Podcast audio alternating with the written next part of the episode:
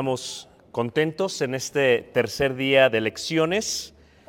Estamos viendo lo que es y debe de suceder después de nuestra resurrección. Y hemos visto lo que tiene que ver con la doctrina de Cristo basada en Hebreos capítulo 6, en el versículo 1, 2 y 3. ¿Cuántos son los rudimentos de la doctrina de Cristo? Son siete. Son siete. Hasta el día de hoy hemos visto cuatro. Vimos el fundamento del arrepentimiento de obras muertas. Es un fundamento de la fe porque tiene que ver con la vida nueva, con la vida nueva. Vimos también lo que es la fe en Dios, número dos, la importancia de la fe y dimos el consejo bíblico en cuanto a cómo puede uno llegar a tener fe en Dios. Vimos la doctrina de bautismos, que son también siete. Vimos también la imposición de manos, que fue lo que vimos el día, el día de ayer. Vimos y veremos el día de hoy lo que es la resurrección, la resurrección de los muertos. La resurrección de los muertos. Eso es lo que vamos a estar mirando el día de hoy. Pues aquí también en Hebreos capítulo 6, versículo 2, de la doctrina de bautismos, de la imposición de, la, de, la imposición de manos y de la resurrección, dice ahí, de los, de los muertos. Lo que nos vamos a preguntar primero es, ¿qué significa la palabra, la palabra resurrección? La palabra resurrección viene del griego anastasia y la palabra anastasia significa levantar.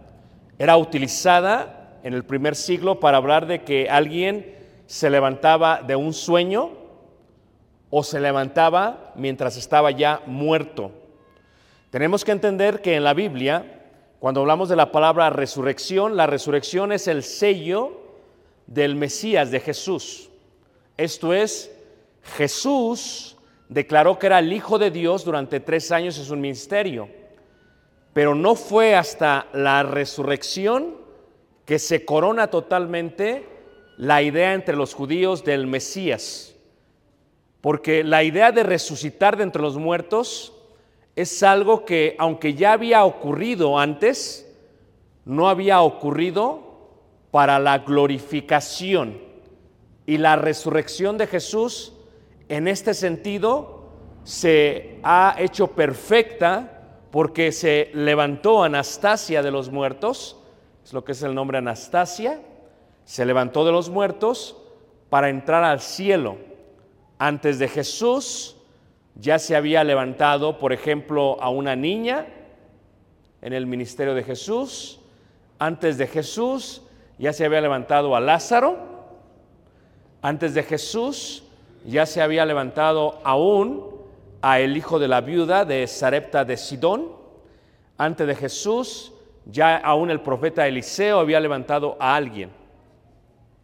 Pero es hasta Jesús que se levanta para no morir, para toda la vida. Y en este sentido, Jesús es el primogénito de los muertos y el primogénito en la resurrección.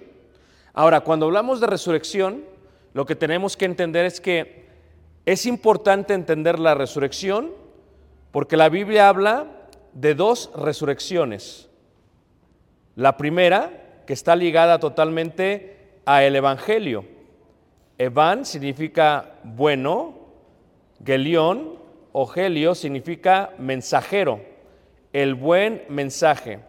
¿Cuál es el buen mensaje? Veíamos la muerte, la sepultura y la resurrección. Es el buen mensaje de Jesús. ¿Qué sucede en el bautismo? Mueres a la persona que eras antes, te sumergen en agua y resucitas a una vida nueva. Esa es la idea del Evangelio, la primera resurrección. Lo vimos en Romanos capítulo 6, cuando la escritura habla de esto. Fíjate cómo dice Romanos capítulo 6, dice en el versículo 4, porque somos sepultados juntamente con Él para muerte por el bautismo. Ya detallamos que bautismo siempre incluye agua, nunca es sin agua. Y dice ahí, a fin de que como Cristo resucitó de los muertos por la gloria del Padre, así también nosotros andemos en vida nueva y se unifica esta resurrección de Jesús de los muertos con la resurrección nuestra en la obediencia del Evangelio, que tiene que ser una vida nueva, según indica aquí. Versículo, eh, versículo 5, porque si fuimos plantados juntamente con Él en la semejanza de su muerte, así también lo seremos en la de su resurrección. Sabiendo esto, que nuestro viejo hombre fue crucificado, ahí está el Evangelio número uno, la crucifixión de Jesús en el viejo hombre, juntamente con él, para que el cuerpo del pecado sea destruido, a fin de que no sirvamos más al pecado. Seguimos diciendo esto. Como miembro nuevo de la iglesia, tienes que entender que ya no puedes vivir en el pecado. Es parte del Evangelio. Porque de otra manera, si sigues sirviendo al pecado, el pecado te vuelve a matar. Porque la paga del pecado es qué? Muerte. Versículo, versículo 7. Porque el que ha muerto ha sido justificado del pecado. Si decimos que el que ha muerto ha sido justificado del pecado, y hago un paréntesis, ¿qué significa justificación? Justificación significa anular el castigo que merecía una persona. Justificación no significa ser declarado inocente. Lo voy a repetir. En el mundo religioso lo dicen que sí, pero no es así. En el término griego, utilizado en las leyes romanas, que luego se tradujo al latín, la palabra justificación significa anular el castigo. Es diferente anular un castigo a ser declarado inocente. Lo explico brevemente. Si la persona era homosexual y viene a Cristo Jesús, para ser declarado o para ser justificado, debe de morir a ese pecado. Es lo que está diciendo aquí. Pero eso de ser justificado no indica que no era culpable. Porque si dices fue declarado inocente, indica que nunca fue homosexual. Y no es así. O sea, fue declarado inocente no es la idea. Fue justificado, o sea, se abrogó, se anuló el castigo. El castigo todavía sucedió. ¿Sobre quién cayó el castigo? ¿Sobre quién, hermanos? Sobre Jesús. ¿Recuerdan ayer la imposición de las manos? Caía sobre Azazel, era sacado del pueblo y lo mataban. Jesús, nosotros literalmente merecíamos ser castigados, pero por la fe en Jesús fuimos justificados. Esto es, se anuló mi castigo y el castigo que debería de caer sobre mí fue sobre él. Eso es lo que significa ser justificado. Pero para que haya justificación, versículo, versículo, dice ahí 7, porque el que ha muerto ha sido justificado. Interpretémoslo correctamente. Pero ¿qué sucede si una persona no ha muerto al pecado? ¿Fue justificado? No, porque el pecado mata antes y el pecado mata también después. Si yo morí al pecado, soy justificado por la fe para no vivir más en el pecado, porque el Evangelio es la muerte, la sepultura y qué? Y la resurrección. Pero si yo no he muerto al pecado, no fui justificado. Y si no fui justificado, no se anula el castigo. El castigo solamente, solamente todavía va a caer sobre mí. Y entonces dice aquí en el versículo 8, y si morimos con Cristo, creemos que también viviremos con Él. Sabiendo que Cristo, habiendo resucitado, fíjate cómo continúa la, la idea de la resurrección. Dice ahí, de los muertos ya no muere. La muerte no se enseñorea más que de Él. Porque en cuanto murió, el pecado murió una vez por todas, mas en cuanto vive, para Dios vive. Así también vosotros consideraos muertos al pecado, pero vivos para Dios en Cristo Jesús, Señor qué? Señor nuestro. Toda la idea, toda la idea del Evangelio está basada en la idea de la resurrección, en el pecado, en el mundo. Cuando pensamos en el ser humano, está hecho, está formado de la carne física y de la parte del espíritu que es imagen y semejanza de Dios. De esto tengo mucho que decir, poco tiempo de explicar, ¿ok? Pero lo voy a explicar de la mejor manera. Lo que une mi cuerpo, mi carne y mi espíritu, lo que está hecho de imagen y semejanza de Dios, es una ventana, es una puerta que une las dos. Le llamaré plataformas para que me entiendan. La plataforma física, la que puedo tocar, y la plataforma espiritual, la que no puedo tocar. Esa puerta, esa ventana que une estas dos plataformas, es lo que se le llama el alma. El alma está conectada al cuerpo físico y está conectada al espíritu. ¿Me están siguiendo todos? Ahora, cuando una persona peca, el término eh, jamarcía, ¿verdad? El término está en el hebreo indica que en hebreo significa ir en contra de la voluntad de Dios. En griego significa, era un término que usaban los arqueros, era errar al blanco. ¿Ok? ¿Qué es lo que indica? Si yo peco es porque tengo el conocimiento de algo y a pesar que lo tengo decido no hacerlo y estoy errando al blanco. Y la paga de ese pecado es qué? Muerte. ¿Ok? Cuando yo muero, en el momento que yo peco, lo que muere es la parte espiritual, no la parte física. Porque la muerte, la palabra muerte significa separación. Así que lo que muere es mi espíritu con el pecado. No muere mi carne.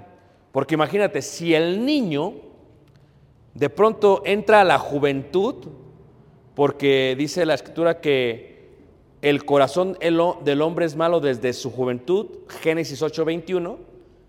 Imagínate que entrara el niño a la juventud y que pecare, en ese momento como muere, caería su cuerpo al suelo porque murió. Pero no es una muerte carnal, no es una muerte física, es una muerte que se separa de la comunión que tenía con quién, con Dios. En esta separación que tenía con Dios, ¿verdad? Es lo que hace el pecado. Ahora, la primera resurrección, de la cual habla aquí la idea de eh, Romanos, capítulo 6, es esa primera resurrección, es la resurrección de la obediencia al Evangelio. ¿Cuál es esta? Cuando una persona decide bautizarse esa es la primera resurrección.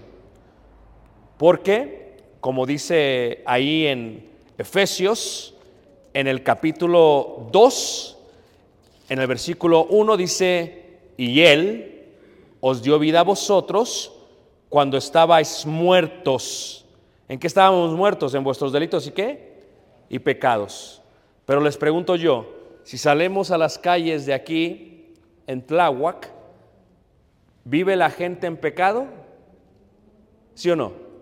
¿Pero están caminando? ¿En qué están muertos? En el Espíritu. Ahora, el Evangelio lo que hace es que te da vida. La palabra vida significa unión. Y la unión sucede en la obediencia del Evangelio. Pero si el pecado me mata y yo sigo viviendo para el pecado, entonces no solamente no soy ya justificado, según lo que leímos en Romanos, sino que sigo muerto, ¿qué? Espiritualmente. ¿Puedo yo engañar a la gente para que piense que estoy vivo? Pero no estoy vivo, porque lo espiritual en esa plataforma nadie lo puede ver más que yo y Dios. Y entonces aquí habla de esta idea de la primera resurrección. Y Él os dio vida a vosotros cuando estabais muertos en vuestros delitos y qué? Y pecados. Esta es la primera resurrección, lo que se le llama la resurrección espiritual. En Apocalipsis, en el capítulo 20, en el versículo 5 y 6, se hace mención de esta primera resurrección. O sea, yo pequé, por lo cual yo morí. Yo estaba muerto, en delitos y pecados. Él me da vida cuando obedezco al Evangelio. Pero la obediencia del Evangelio no solamente es creer. La obediencia del Evangelio es creer, confesar, arrepentirme del pecado y ser sepultado en las aguas del bautismo para el perdón de sus pecados, para recibir el don del Espíritu Santo que es el bautismo que ordenó Jesús, y resucitar en esa primera qué? Resurrección. Es lo que estamos viendo, la primera resurrección. ¿Por qué es importante entenderla? Porque esta primera resurrección es la bendición de la obediencia al Evangelio. 25 de Apocalipsis. Pero los otros muertos no volvieron a vivir hasta que se cumplieron mil años. Esta es la primera qué? Resurrección. Bienaventurado y santo el que tiene parte en la primera resurrección. La segunda muerte no tiene potestad sobre estos. Pregunto yo, si una persona no murió al pecado, ¿está vivo o está muerto? Muerto. Si no murió al pecado y aún así se metió a las aguas del bautismo y salió, Pregunto, pero no murió al pecado. ¿Está vivo o está muerto? ¿Está muerto? ¿Realmente participó de la primera resurrección? No. Por eso no es bienaventurado ni santo. O sea que para edificar tu casa tienes que resucitar primero. Muchos de nosotros fuimos partícipes de esto y después de caminar vemos una clase y decimos, no he hecho lo que Dios ha querido. No te tenemos que volver a bautizar, pero lo que tenemos que hacer es que tienes que arrepentirte y empezar la vida que debiste haber empezado cuando lo tenías que haber hecho. ¿Todos entendiendo? Eso es lo que tienes que hacer. La primera resurrección es esa. Esta primera resurrección está totalmente sujeta. Ahora, esta es la primera resurrección. Pero no solamente hay primera resurrección, también hay que segunda qué? Resurrección. Y esta tiene que ver con lo que estamos hablando. Porque cuando tú y yo muramos físicamente, cuando nuestro espíritu y nuestro físico, el cuerpo, la carne, se separe, que es lo que dice Santiago capítulo 2, versículo 26, porque el cuerpo sin el espíritu está qué? Muerto. Cuando tú y yo muramos físicamente hay una separación, ¿ok? Y cuando seamos separados de nuestro cuerpo físico, la pregunta es si volveremos a resucitar. Y a eso se le llama la segunda qué? Resurrección. Los fariseos creían, y el judaísmo cree aún hasta el día de hoy, que cuando una persona muere, el espíritu, el alma, está en su cuerpo por tres días y que todavía hay una posibilidad de resucitar. Pero después de tres días es imposible. Cuando está Jesús en Betania, en la ciudad de la pobreza, se entera que Lázaro ha muerto. Y Jesús lo que hace eh, intencionalmente es que decide esperar. ¿Esperar a qué? Decide esperar a que pasen cuatro días. ¿Por qué? Porque los judíos sabían que era imposible resucitar a alguien después de tres días.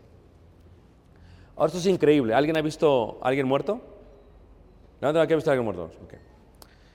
Cuando es un ser querido, ¿qué darías tú porque vo- volviese a vivir? ¿Qué darías tú porque volviese a vivir? ¿Ok?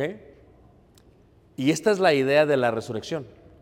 Cuando levanta a Lázaro, ven todos que Jesús tiene el poder, no solamente de perdonar los pecados, como ya lo había dicho, sino de levantar a los muertos.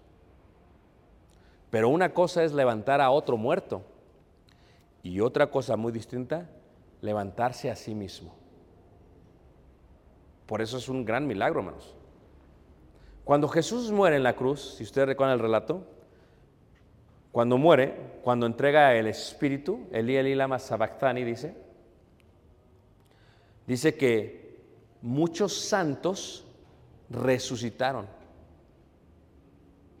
O sea, eso es un gran milagro. Imagínate tú, todos los judíos en Jerusalén que vieron a sus tíos, primos, abuelos morir y que los enterraron y que de pronto otra vez se, se- ¿qué onda? ¿Qué pasó? Con la muerte de Jesús resucitan los muertos. Esto es algo increíble, hermanos. Pero estos que resucitaron volvieron a morir, como pasó con Lázaro. Todos volvieron ¿qué? a morir. Pero cuando Jesucristo muere, ¿cuál es el sello de que Él es el Mesías? La resurrección. O sea, ¿cuál es el sello de que tú eres hijo de Dios? Tu resurrección.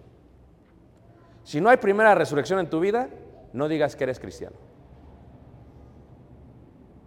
O sea, porque no resucitaste. ¿Cómo sabemos que tú resucitaste de los muertos, espiritualmente hablando? ¿Cómo sabemos? ¿Ah? Sí, pero ¿cómo sabemos? ¿Cuál es, cuál es la, la- la evidencia? El cambio de vida. Dejar de vivir para el pecado. Quiero que unas la doctrina de la resurrección de los muertos con tu vida. Porque si no la unes, no la vas a comprender. ¿Cuál es el sello de Jesús? Resucitó. Jesús resucita y todos quedaron como wow. Y durante su resurrección, en el caso de Jesucristo, fíjate cómo dice la primera carta de Corintios, en el capítulo 15, primera carta de Corintios, en el capítulo 15, habla acerca del milagro de la resurrección versículo 1. Fíjate cómo el apóstol Pablo une la doctrina de la resurrección de los muertos con el tipo de vida que debemos de vivir. Fíjate, está unido, que va de la mano con todo lo demás. Y dice ahí en la primera carta de Corintios capítulo 15, dice, además os declaro, hermanos, el evangelio que os he predicado, el cual también recibisteis, en el cual también qué? Perseveráis. Por el cual asimismo, si, es condicional, si retenéis la palabra que os he predicado, ¿qué? Sois salvos. O sea, la pregunta es que, ¿pero qué si no la retenemos? No somos salvos. Ahora pregunto, ¿se puede entonces perder la salvación? Sí, aquí está, aquí está la prueba. Se puede, sí, porque para no perderla tenemos que retener la palabra. ¿Y cuál es la palabra que había predicado? El Evangelio. ¿Y cuál es el Evangelio que había predicado? Versículo, versículo 2. Sois salvos si no creísteis en vano. Versículo 3. Porque primeramente os he enseñado lo que asimismo recibí, que Cristo murió por nuestros pecados conforme a las escrituras y que fue sepultado y que resucitó al tercer día conforme a las escrituras y que apareció a Cefas y después a los dos. Fíjate, ¿cuál es el Evangelio? Muerte, sepultura y qué? Y resurrección. Pero luego sigue diciendo, y que fue sepultado y que resucitó al tercer día, conforme a las escrituras, y que apareció a Cefas y después a los doce. Porque era importante que apareciese a ellos, su sello. Versículo 6. Después apareció a más de 500 ¿qué? hermanos a la vez, de los cuales muchos viven aún y otros ya que duermen. ¿Qué está diciendo? Que cuando Jesús resucitó, no solamente vio a Cefas, a Simón, a Pedro, no solamente vio a los apóstoles, sino a 500 hermanos. Y esa es la prueba de, su, de, su, de que él era el Mesías, porque nadie antes había hecho eso. Jesús dijo, yo doy mi vida y la vuelvo qué? A tomar. Eso es el sello, la resurrección. Nosotros creemos en la resurrección. Porque si no creemos en la resurrección, entonces, ¿de qué sirve vivir? Pero ¿cómo mostramos que creemos en la resurrección? Porque cualquiera dice, yo creo que voy a resucitar mañana. Para creer, se tiene que vivir en la resurrección. El Evangelio no termina con el bautismo. El bautismo está como a la mitad. Muerte, sepultura. ¿Y qué? Yo tengo que vivir una vida resucitado. Por eso, el que era borracho no tome más. El que era adúltero, que no, que no sea. El que era fornicario. Y, y fíjate la tristeza del pensamiento de muchos maestros que dicen, bueno, es que si tú ya te bautizaste, lo demás ya no importa. Espérate, sí importa. Porque si nosotros decíamos hace dos días, si yo soy homosexual y me bautizo y sigo siendo homosexual, la pregunta es, ¿creo en la resurrección? Porque los demonios creen en qué? O sea, ¿cómo yo demuestro que creo en la resurrección? Cuando yo mismo resucito una vida qué? Nueva. No es gradual. No es gradual. Esa es la parte que quiero que entiendan. Como miembros de la iglesia nuevos, no es gradual. No es como que ya, ya resucité y voy a ir dejándolo poco a poco. No, no, así no funciona, hermanos. O sea, o lo dejas o no lo dejas. Porque si no lo dejas, fuiste justificado. Si no perseveras en el Evangelio, ¿sois salvos? Fíjate cómo lo unifica a Pablo. Dice ahí, se le apareció a 500. Siete, después apareció a Jacobo, después a todos los apóstoles y al último de todos, como a un abortivo, me apareció a qué? A mí. Pero fíjate cómo lo va a unificar. Es la carta de Corintios. Si Cristo no resucitó, tengo yo que vivir una vida resucitada? Fíjense la pregunta, hermanos. Si yo creo que Cristo resucitó, tengo que vivir una vida yo resucitada. Pero si Cristo no resucitó, ¿tengo que vivir una vida resucitada? La persona que no vive una vida resucitada, con sus actos, con permanecer en el pecado, declara con su vida que no cree en la resurrección de Jesús. Lo voy a repetir. Espero que me estén entendiendo. ¿Qué me están entendiendo? Si yo digo que creo en la resurrección de Jesús a través de la obediencia del Evangelio y resucitar a una vida nueva, con eso demuestro que creo, la convicción de que creo. Pero ¿qué pasa si digo que creo, pero yo no resucito a una vida nueva? Yo sigo viviendo como vivía antes. Con ese tipo de vida declaro que no creo en la resurrección de Jesús. Y escuchen, y declaro que no creo en la resurrección de los muertos mañana. Por eso, pensar que la salvación no se pierde es una de las doctrinas más diabólicas que hay en los seres humanos. Porque si tú crees que no pierdes la salvación, yo creo en Jesús, pero no importa cómo viva yo. Entonces, ¿cuál fue tu resurrección? Tú dices que crees, pero ¿cómo vives?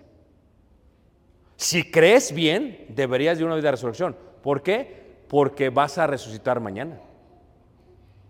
Por eso lo que hace Pablo es que dice Pablo que si no hay, versículo 12, pero si se predica que Cristo resucitó de los muertos, como dicen algunos entre vosotros que no hay resurrección de muertos? Porque si no hay resurrección de muertos, tampoco Cristo qué? Fíjate la unión. 14. Y si Cristo no resucitó, vana es entonces nuestra predicación, vana es también vuestra qué? Vuestra fe. Si el conjunto, si la fe es el conjunto de normas, de leyes, de mandamientos, de estatutos, si decimos, esto está mal hacer, porque lo dijeron los, ellos, está mal fornicar, está mal eh, mentir, está mal aborrecer, eso lo decimos, o no decimos eso, hermanos. Esa es la fe. Pero si Cristo no resucitó, entonces mi fe es vana. Mi fe es vana. Y por lo tanto, porque mi fe es vana, porque mi fe es vana, versículo, versículo este, 16, porque si los muertos no resucitan, tampoco Cristo resucitó. Y si Cristo no resucitó, vuestra fe es vana. Aún estáis en vuestros qué? Pecados. Entonces también los que durmieron en Cristo, ¿qué? Perecieron. Fíjate, lo unifica Pablo, dice, la resurrección de Cristo está sujeta a tu resurrección como miembro de la iglesia. Y tu resurrección como miembro de la iglesia está sujeta cuando mueras físicamente. Fíjate la unión. Si Cristo resucitó y yo digo que creo, yo vivo una viva, vivo una vida resucitada. ¿Por qué la vivo así? Porque cuando me levante, cuando muera físicamente y me levante, porque creo en esta resurrección, vivo una vida nueva. Porque creo que Jesús lo levantó a los muertos. Pero si yo no vivo una vida nueva, aunque mis labios digan y alaben, yo creo que Jesús resucitó a los muertos, no te cree ni Dios. No estás justificado. Porque la justificación es dejar de vivir al pecado. Y porque no estás justificado, si mueres, cuando te levantes otra vez, sépase que vas a ser juzgado. Porque todos compareceremos ante el tribunal de Cristo para dar cuenta de todo lo que hayamos hecho. ¿En el qué? Sea bueno, sea qué? Malo. ¿Lo están conectando? Entonces, lo que Pablo está haciendo es que está haciendo esta conexión y por lo tanto, versículo 19, si en esta vida solamente esperamos en Cristo, somos los más dignos de conmiseración de todos los hombres. Sí, porque si no resucitó y estamos esperando en Cristo, pues somos unos miserables. Porque imagínate, que entonces, ¿qué está diciendo yo aquí? La convicción del miembro que ha venido a Cristo, del nuevo miembro de la iglesia, está basada en la resurrección de Jesús. Y su convicción lo lleva a él a vivir una vida nueva. Las cosas viejas pasaron. He aquí todas son hechas qué? Nuevas. ¿Cómo? Con la palabra del Señor. Dios no santifica el pecado. No digas, bueno, ya, ya Dios me bautizó, ya eso no importa, pero si sigues viviendo así, ¿cómo no va a importar? Es lo que está diciendo Pablo. ¿Cómo no va? Perseveraré en el pecado para que la gracia abunde en ninguna manera. Si realmente obedeciste al Evangelio, muriste, fuiste sepultado y resucitaste una vida nueva. Si no, no estás justificado. Aunque tú digas, aunque tú cantes, no estás justificado. Y sigamos. Dice ahí, en el versículo, capítulo 15, en el versículo 31. Os aseguro, hermanos, por la gloria de que de vosotros tengo en nuestro Señor Jesucristo, que cada día muero. Pablo habla del tipo de persecución que llevaba y del tipo de vida que llevaba. Tenemos que morir todos los días a la carne. Versículo 32. Si como hombre batallé en Éfeso, como contra fieras, ¿qué me aprovecha si los muertos no resucitan? Comamos y bebamos, que mañana qué? Moriremos, claro. Si los muertos no resucitan, entonces lo que está diciendo Pablo, si ellos no resucitan, comamos y bebamos, que mañana qué? Que mañana moriremos. O sea, alguien que sigue viviendo su vida en pecado, no, no cree en la resurrección. Lo voy a repetir. Alguien que sigue viviendo su vida en pecado, no cree en la resurrección. Por eso fíjate lo que hace el diablo. Te mete en la cabeza que eres salvo para toda la vida. Pues entonces ya no importa lo que yo haga. Entonces, ¿qué evangelio dice, dice Pablo? ¿no? Si esto es así, entonces comamos y bebamos que mañana qué? Sea predicador, sea maestro, sea pastor, esta persona tiene que tener convicción en la resurrección. No quiere decir que yo no batallo con las concupiscencias o con el pecado, pero la conciencia es ya no vivir para el pecado.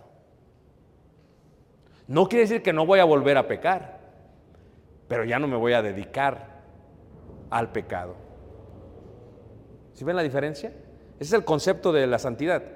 O sea, ya no me voy a dedicar, ya no va a ser la intención. No quiere decir que no voy a pecar, pero voy a vivir una vida resucitado. Pero si alguien dice, yo creo en la resurrección y no cambia su vida, porque él dice, no, es que no importa cómo viva yo, es que entiende, si no perseveras en el Evangelio, no eres salvo. No eres salvo. Y por lo tanto, no crees en la resurrección el día de mañana. Cuidado cuando a veces nos invitan a predicar en un funeral. Y cuidado porque no sabemos cómo vivió el hermano. Hay gente que sí supo cómo vivió el hermano y más que hermano ni, ni a primo llegaba, porque nunca resucitó. O sea, hay gente que sabía del tipo de vida que vivían. Y entonces, ¿qué dice? Empieza a predicar el hermano y dice, y los meten al cielo. Espérate, no puede ser todavía eso. Claro, hay hermanos que muy fieles, muy fieles, pero hay unos que dices, ¿quién sabe? Porque aquí no se trata de que yo soy el juez pero tampoco se trata de que no tengo la facultad de juzgar. ¿Y cuál es la facultad de juzgar? Juez solamente hay uno. Solamente Jesús va a juzgar. Pero no quiere decir que no sé lo que va a pasar. Lo veo de otra manera. ¿Acaso el juez no es el que condena? Sí. Pero ¿acaso los que están como abogados o los ciudadanos no saben cuál es la condena de la persona? También. Ellos no los van a juzgar, el que juzga es el juez.